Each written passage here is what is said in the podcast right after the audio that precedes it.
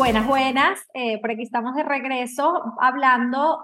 En esta oportunidad vamos a hablar de un tema eh, que quizás no se relaciona directamente con la maternidad como tal, porque es precisamente como esas preguntas que nos nacen a muchas mujeres sobre la decisión y muchos hombres también, este, sobre la decisión de tener o no hijos. Eh, hay muchas mujeres y las conozco de verdad que toda la vida han soñado y la tienen clarísimas y ellas saben que quieren ser mamás y, y anhelan el día que tengan sus hijos y sueñan con quedar embarazadas. Y luego vemos otras mujeres que de repente no estamos tan seguras de querer ser madres o que de repente antes queríamos, pero como que nos hemos llenado, bueno, a, a, medida que vamos creciendo, vamos madurando, vamos desarrollando nuestra vida personal, profesional como pareja, pues de repente nos empiezan a entrar como dudas y miedos, incertidumbres y la decisión se vuelve un poco menos eh, clara, por así decirlo.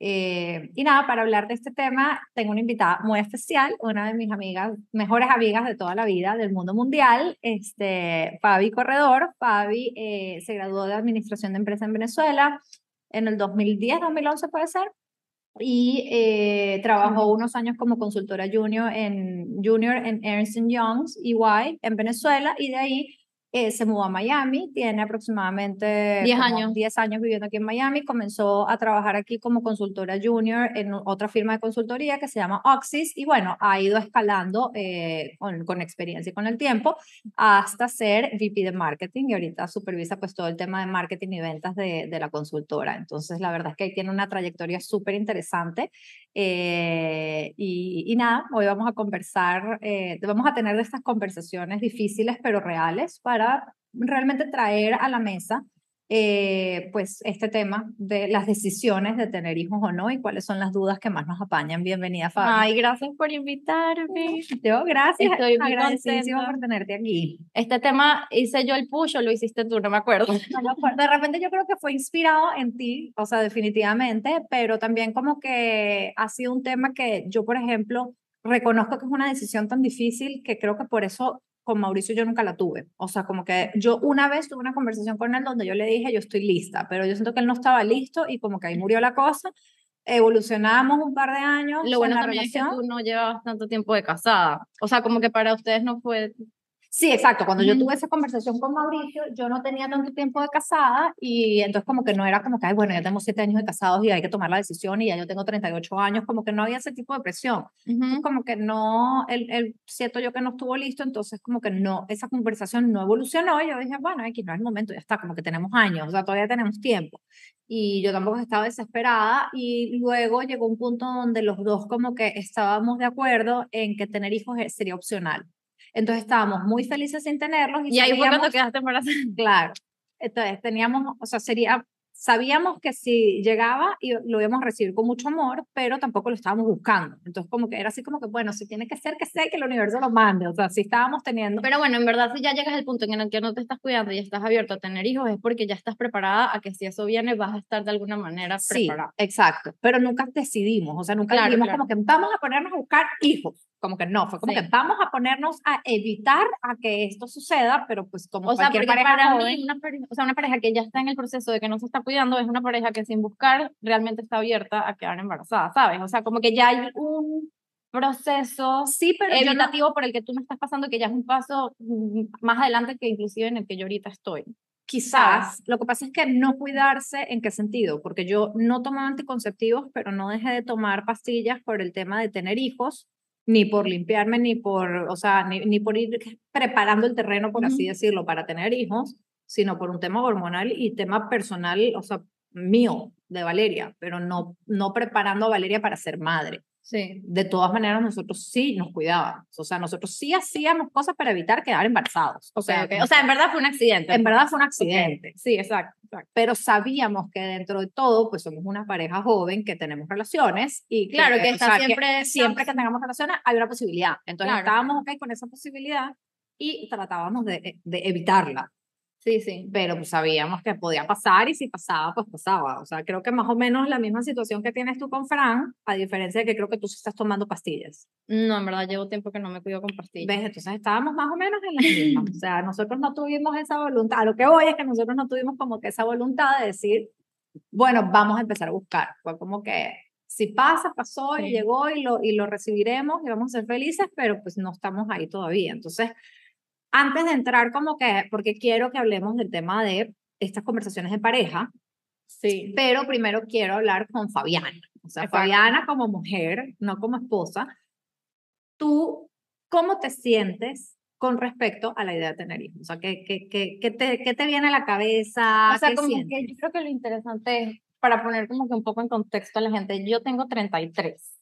Yo desde que era chiquita y crecí, fuimos al colegio juntas, a la universidad, o sea, yo nunca me planteé la duda de si iba a tener hijos o no. O sea, yo siento que nosotros en nuestra cultura, por inercia, crecimos pensando que obviamente que voy a tener hijos, Ok. ¿no? O sea, como que eso nunca fue un cuestionamiento.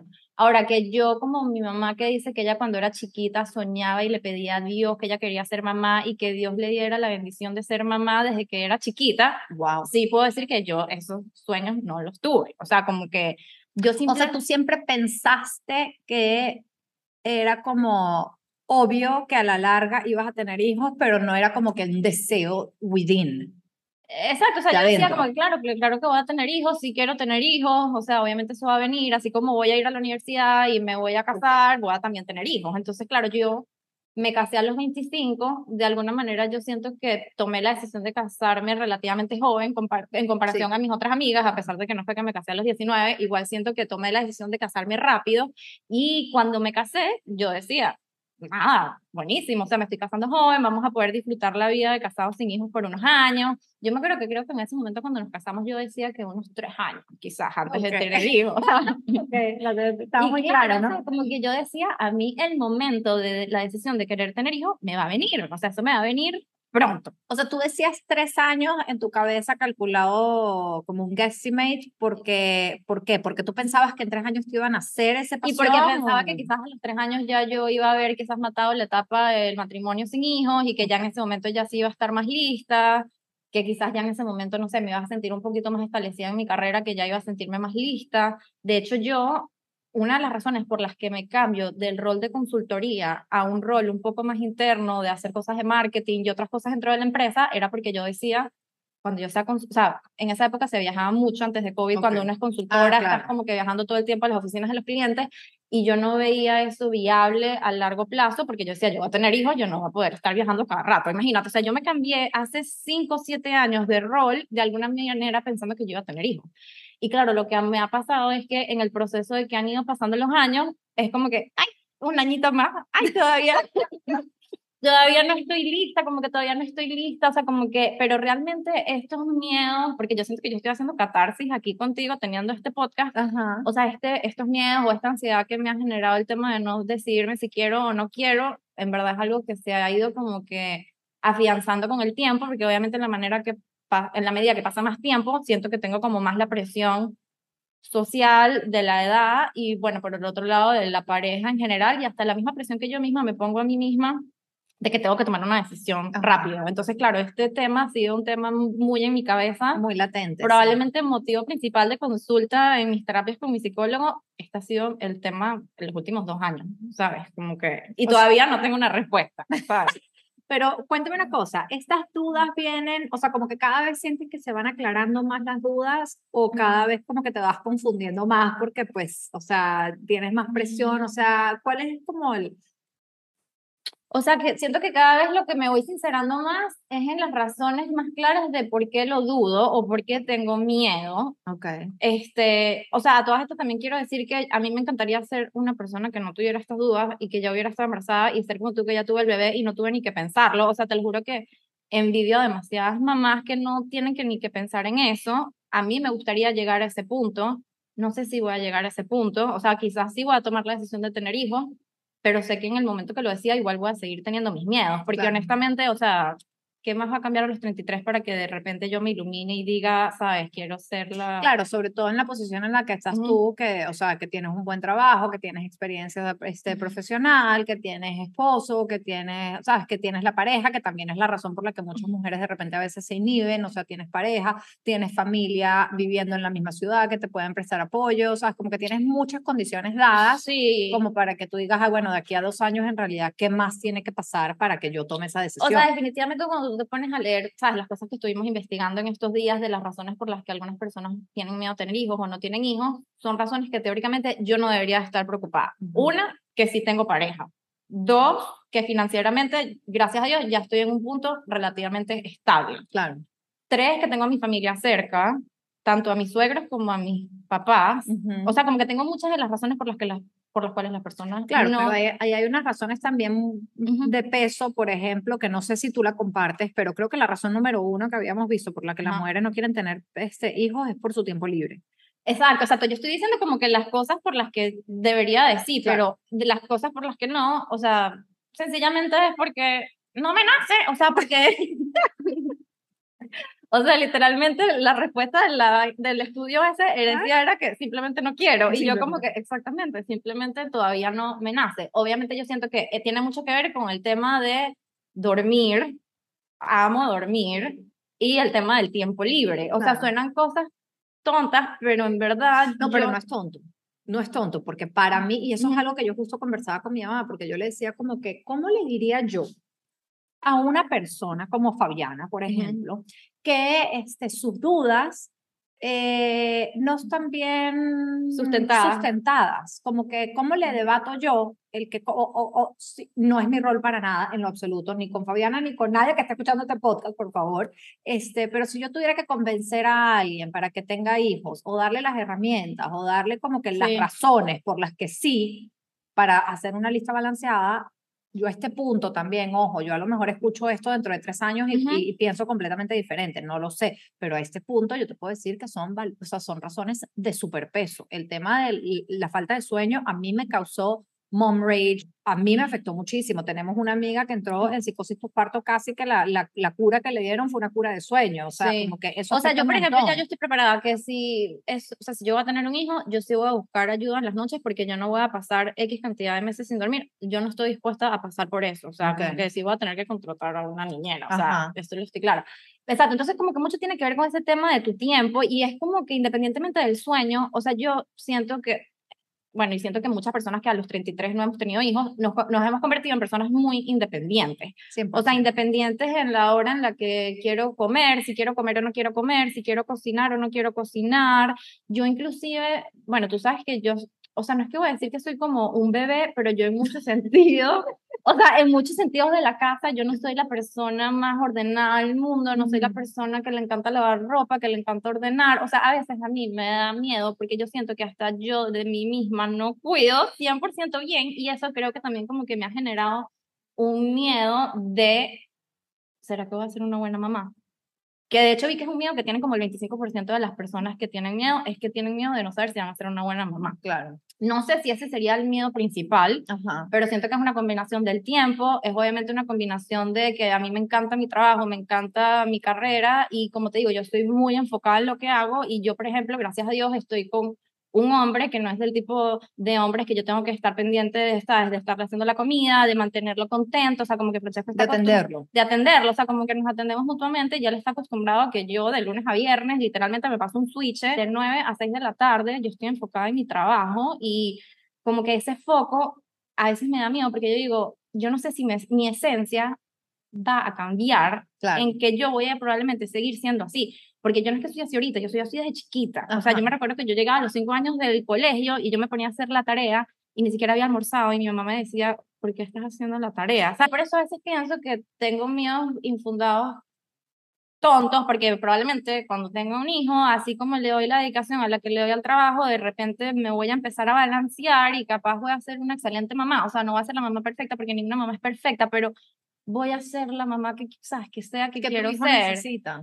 Pero bueno, obviamente yo me sentí muy identificada con tu primer podcast, porque una de las cosas que decías es que tener hijos es probablemente la decisión más importante de tu vida, porque cualquier decisión que tú tomes en tu vida puedes cambiarla, puedes cambiar de carrera, si te quieres divorciar te puedes divorciar.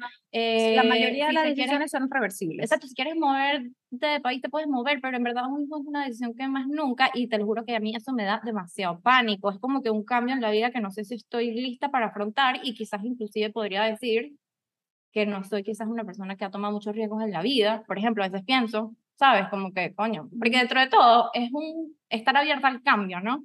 100%. ¿sabes? Sí. Estar abierta al cambio y yo creo que también, vuelvo a ir lo mismo, no soy una experta, tengo cinco meses en la maternidad, o sea, no tengo ni un año, pero es mucha flexibilidad.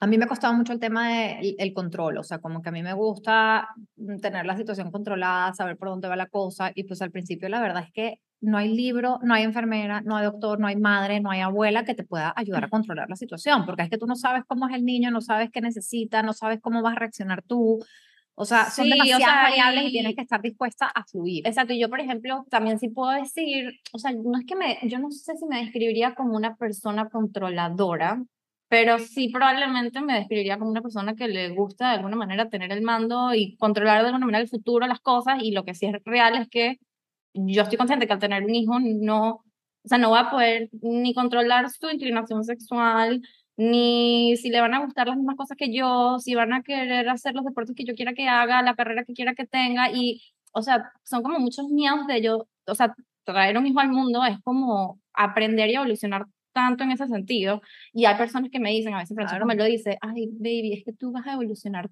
tanto teniendo un hijo, pero a la vez también lo he hablado con el psicólogo, y es como que si vas a traer un hijo al mundo, no es para que ese hijo te ayude a evolucionar. O sea, si tú vas a traer a tu hijo para que te ayude a solucionar tus problemas, a tapar tus vacíos, a mí me pasaba antes, antes, pero antes te estoy hablando hace cuatro o cinco años que yo me preguntaban, cuando estaba recién casada, obvio, Sí. porque recién casada, ¿qué te pregunta todo el mundo? Cada tienen hijos, o sea, es lo básico.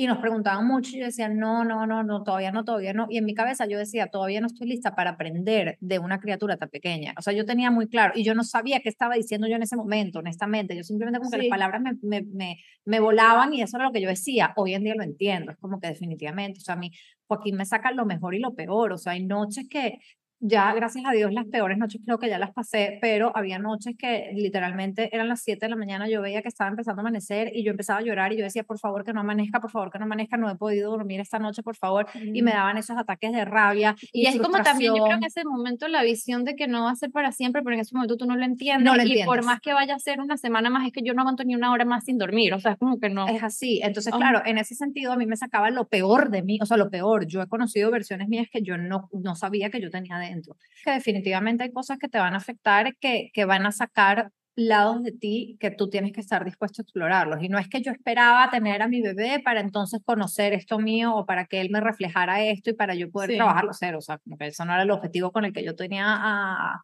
con el que yo tuve a Joaquín, pero definitivamente eso pasa. O sea, Ujú. si eres una persona que está conectada y que estás constantemente tratando de trascender situ- de, de trascender situaciones, tratando de sanar, de, de hacer introspección, pues esto te va a pasar.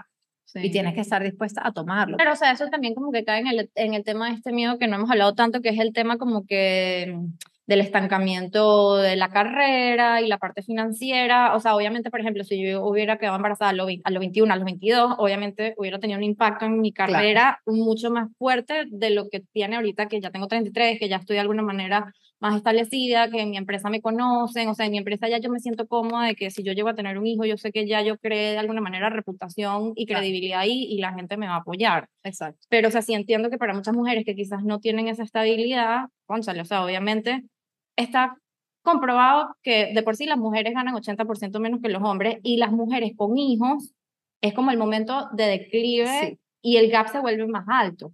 Pero realmente el gap es interesante porque no, no es por ser mujer, es, es porque la mujer, re- o sea, como que adapta más la responsabilidad del cuidado de los hijos, lo que crea el gap. Porque hay mujeres que son solteras, que no llegan a tener hijos nunca, que ahorita está demostrado que están hasta ganando más dinero que los hombres que tengan hijos que no tengan hijos. Porque lo que realmente hace la diferencia del gap de, de dinero es el tema del cuidado de los niños. Claro.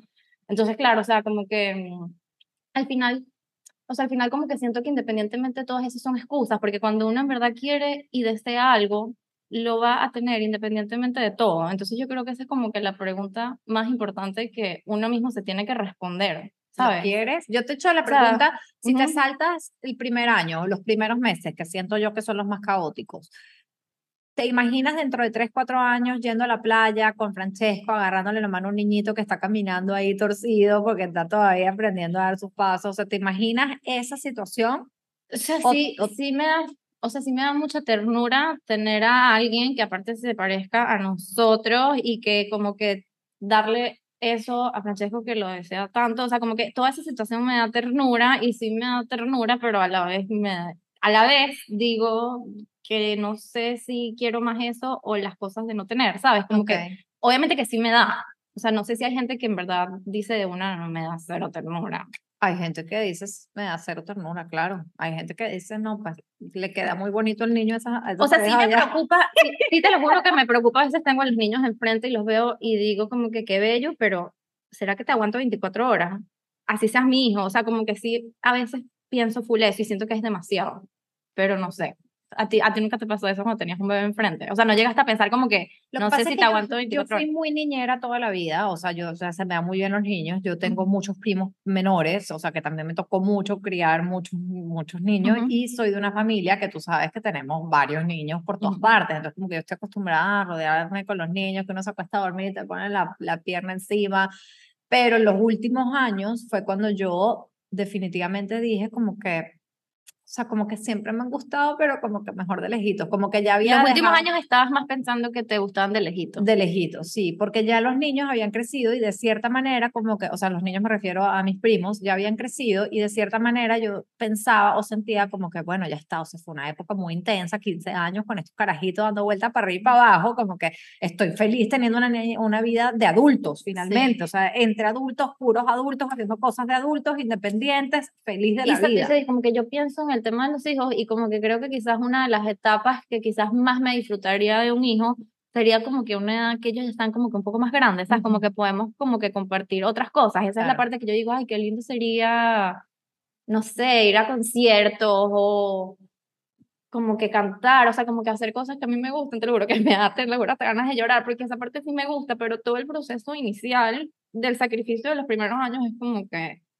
tengo un trauma, o sea, no sé. Lo que voy con esto es que intuyo que a ti, por ejemplo, tendrías un poco más de empatía cuando los niños son más, o sea, mayores, de 8 años en adelante. Hay gente que le gustan más pequeños, hay gente que se los... Mauricio está desesperado porque Joaquín cumple 18 años, ¿sabes? Como que... O sea, que, como que me, me, da más empatía y a la vez también me da más miedo, porque justamente a esa edad los niños pueden empezar a escoger más lo que, lo que les gusta, lo que no les gusta, y en verdad sí siento quizás como que un miedo de como que qué pasa si no le gustó a mi hijo, ¿sabes? Como que qué pasa si no termino teniendo una buena relación con mi hijo de alguna manera, porque obviamente sí he vivido y visto cosas de diferentes relaciones de mamás e hijas, papás e hijos, que capaz veces no son las mejores relaciones y eso también me da miedo. Es loco, pero te lo juro que me da a veces miedo eso también. Bueno, no sé si te... es que es posible, o sea, es posible. Pero bueno, o sea, obviamente, por ejemplo, también hay gente que me dice, sabes, este, no lo pienses tanto, que después puede ser muy tarde y en verdad cuando lo tengas vas a conocer lo que es el verdadero amor incondicional. Y digo como que, ay, en verdad qué cool tener un amor incondicional. O sea, es como que me parece bien, pero a la vez digo, ay, pero nada te garantiza ni siquiera que tu hijo va a ser un amor incondicional. O sea, por ejemplo, esa pregunta que siempre te hacen tipo, ¿cómo te dejas los 60 años sin hijo?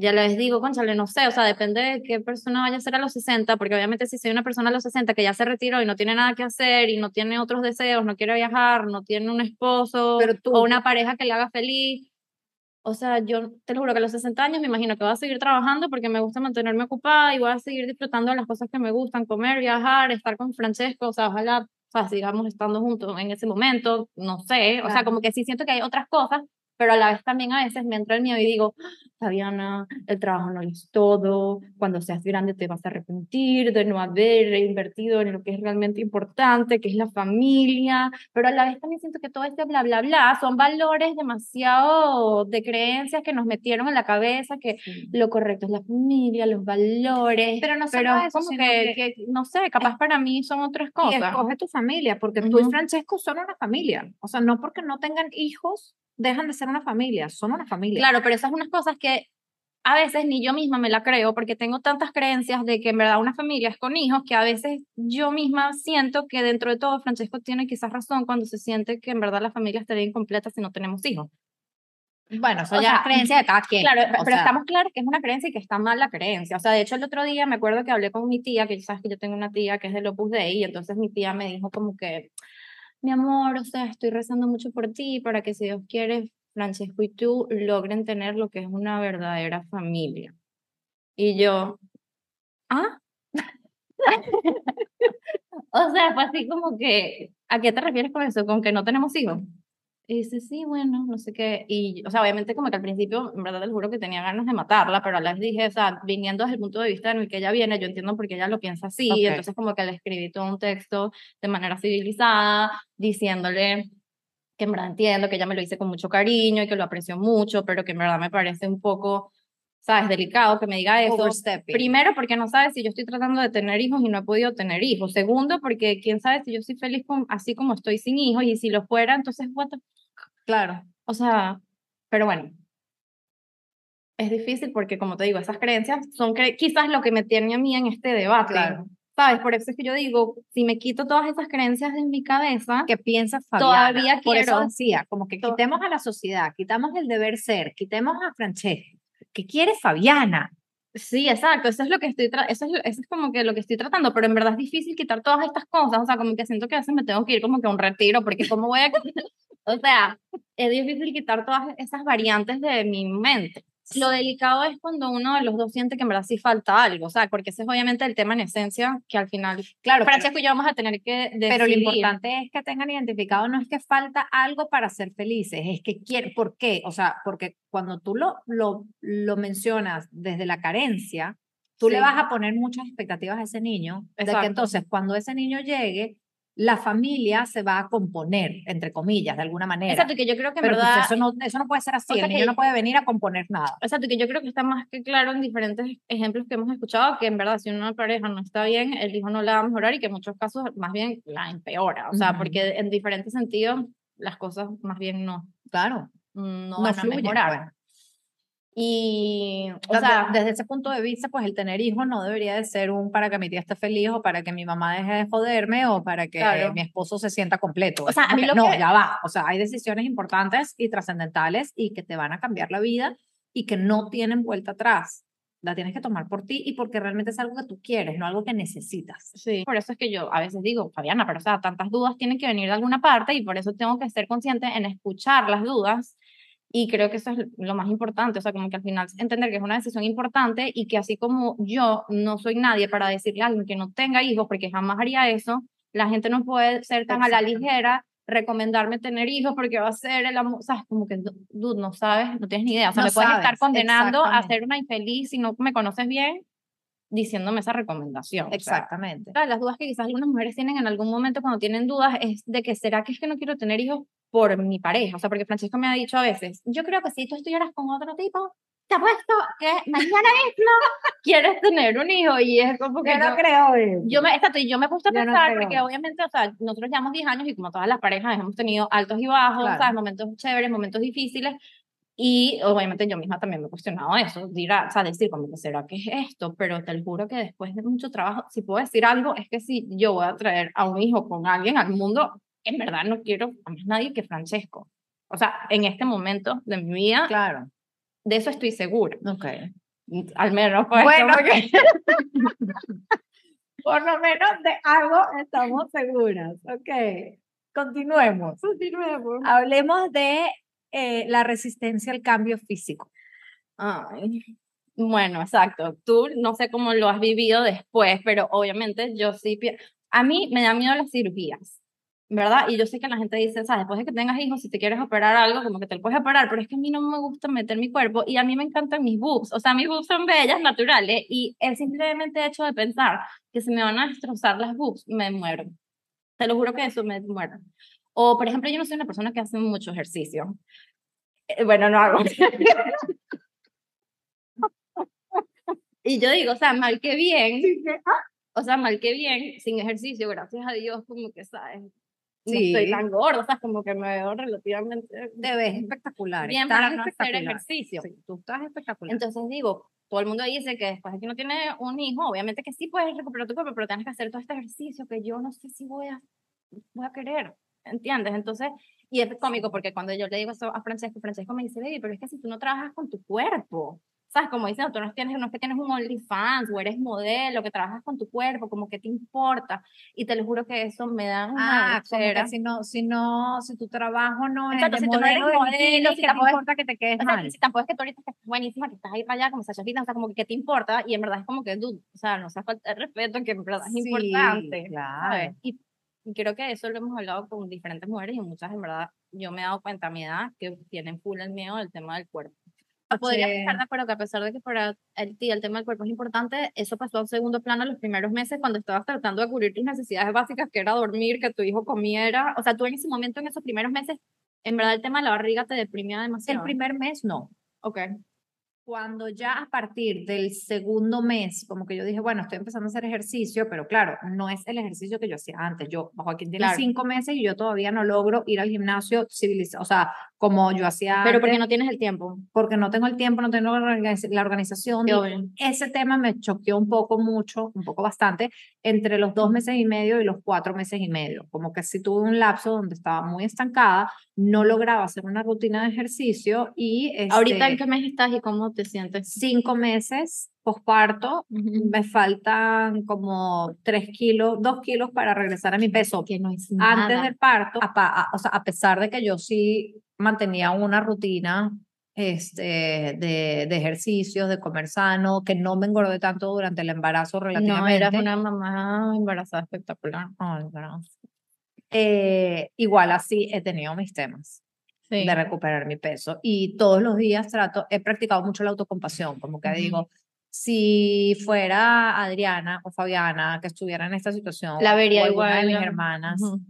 Y me dicen, es que me siento así, así, asado, ¿qué les dirías? Y entonces ya me hablo yo como les hablaría a ustedes. No tienes cinco meses posparto, ¿sabes? O Te sea, demoraste y- nueve meses en, en crear una vida, date por lo menos 18 meses. O sea, si en 18 meses tú realmente no lograste recuperar tu físico, entonces, bueno, luego cuento, ah, 18 meses tengo cinco. Bueno, entonces, ¿sabes? Como que ya Sí. me empiezo a cambiar mucho el diálogo interno, pero tiene mucho que ver con el diálogo interno. Yo sé que yo soy capaz de eso, porque yo me adelgacé mucho más. O sea, yo me engordé más, yo creo que cuando estaba en la universidad que cuando estaba embarazada. Entonces, para mí va a ser, pero bueno, sin prisa. Sí. Tipo, porque sí llegué a momentos donde estaba medio obs- obsesionándome y luego decía que prefiero dormir o hacer ejercicio. Entonces con el trasnocho me echaba el ejercicio y luego terminaba haciendo un ogro con Joaquín. Y me perdía además momentos importantes con Joaquín y por andar enfocada. en por eso. andar enfocada en una cosa Igual, que obviamente, realmente- con la comida también es una, un gran paso entre el ejercicio y la comida. El tema de la comida ayuda demasiado. Exacto.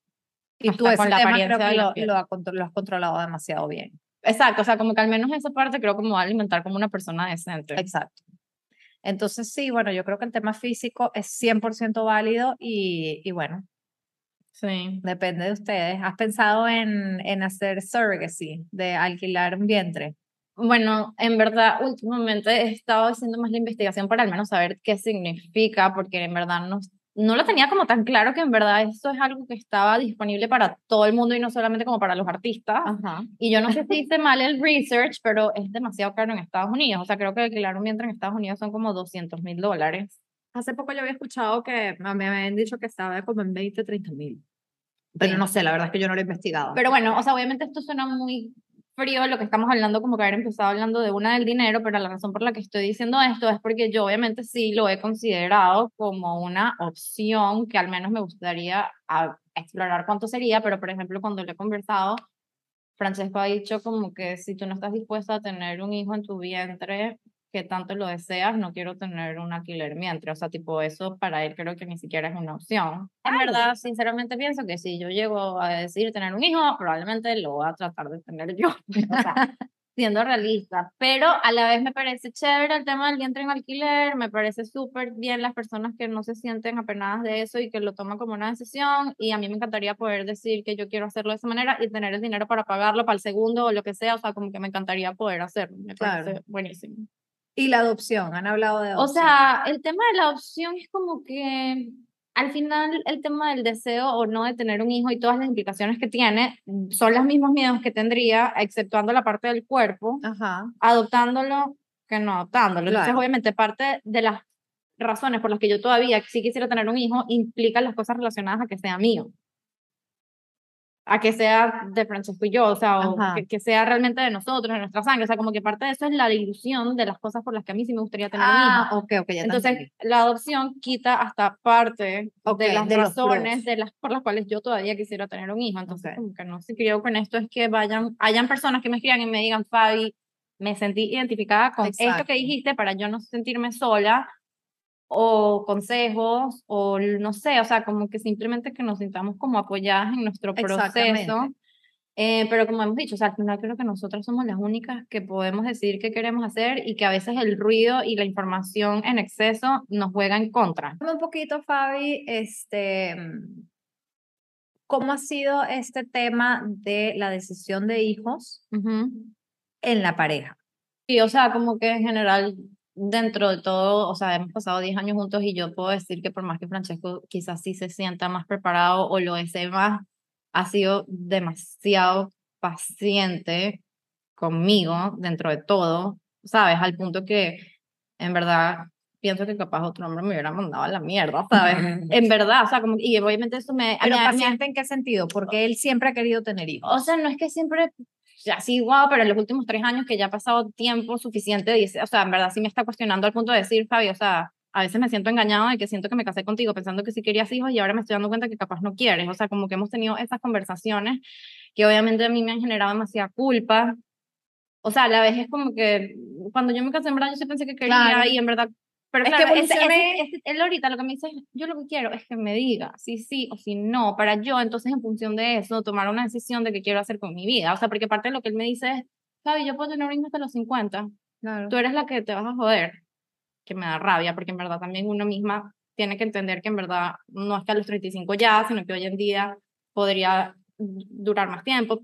Pero bueno, aquí lo que te quiero Pero decir tampoco es que sí- tienes 20 años por delante. Claro, o sea, pero sí te digo que ha sido todo un tema súper difícil, este, y nada, o sea, obviamente es una de las razones por las que también quizás esto me genera más ansiedad, es porque sé que hay otra persona involucrada en el proceso, em, pero a la vez también sé, y él también lo sabe, que él no quiere que yo tenga un hijo porque él me lo está pidiendo, sino porque quiere que yo realmente lo desee, porque no vamos a traer un hijo que yo no quiera y que después él se tenga que encargar, ¿sabes? Como que hemos Claro, pero es un factor en tu decisión que de repente si tú decides que no quieres tener hijos, que de repente no progrese la, la relación. Eso es un miedo que tú puedes tener también, que es válido. O sea, que Francesco decida que él sí o sí quiere tener hijos y si tú no quieres, pues él los va a tirar a tener con alguien más.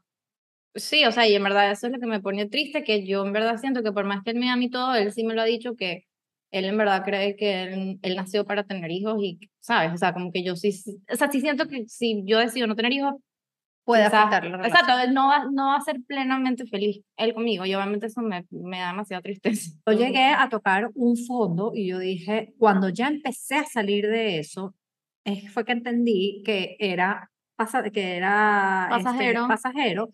Que todo pasa, lo bueno y lo malo. O sea, lo malo pasa, pero lo bueno también pasa. Y vamos a buscar ayuda porque nos preocupa mucho el que dirán. Y yo Sí. dije, ¿sabes qué? Yo siempre he creído que hablar sana. Entonces yo voy a hablar de esto y me etiquetarán como cada quien me etiquete, le incomodará al que le incomode. Y Mi recomendación sería no que tomes tu decisión ni que no la Sí, tomes. sí. Busca, háblalo.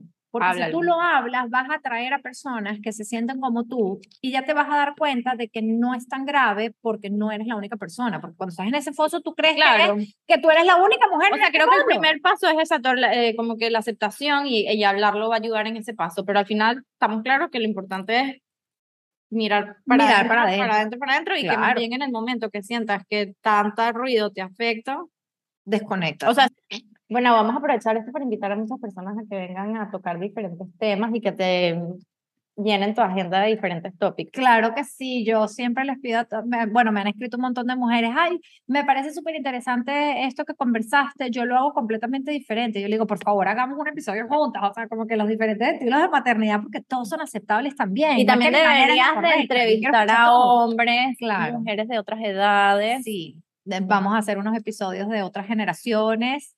Eh, quiero hacer unos episodios con varios papás porque también me parece muy importante conocer el punto de vista de ellos, cómo han pasado ellos este proceso, si han sabido o no estar ahí para la mujer, o sea, como que me parece súper interesante. Pero bueno, Eh, para todos los que nos estén escuchando, nos estén viendo, muchísimas gracias por acompañarnos eh, en este episodio. Les voy a pedir encarecidamente si le pueden dar un like, este, un suscribir o también dejarnos sus comentarios, que eso nos, nos ayuda también eh, y compartiéndolo con otras personas que ustedes eh, consideren que necesitan escuchar estos temas, futuras mamás, eh, especialmente primerizas y, bueno, mamás que recién acaban de tener bebés. Yo he, he, visto que hasta las mamás que ya tienen bebés les, les ha parecido chévere porque así viéndose en retrospectiva creo que les, les gusta. Sí, he tenido muchísimos comentarios de, de diferentes, o sea, de mu sí, muchos sí. backgrounds y, y, la verdad es que me mueve mucho el corazoncito saber que sí hay gente que le estamos haciendo compañía. Así sí. que nada bueno, muchísimas gracias, gracias Fabi, por, por estar aquí.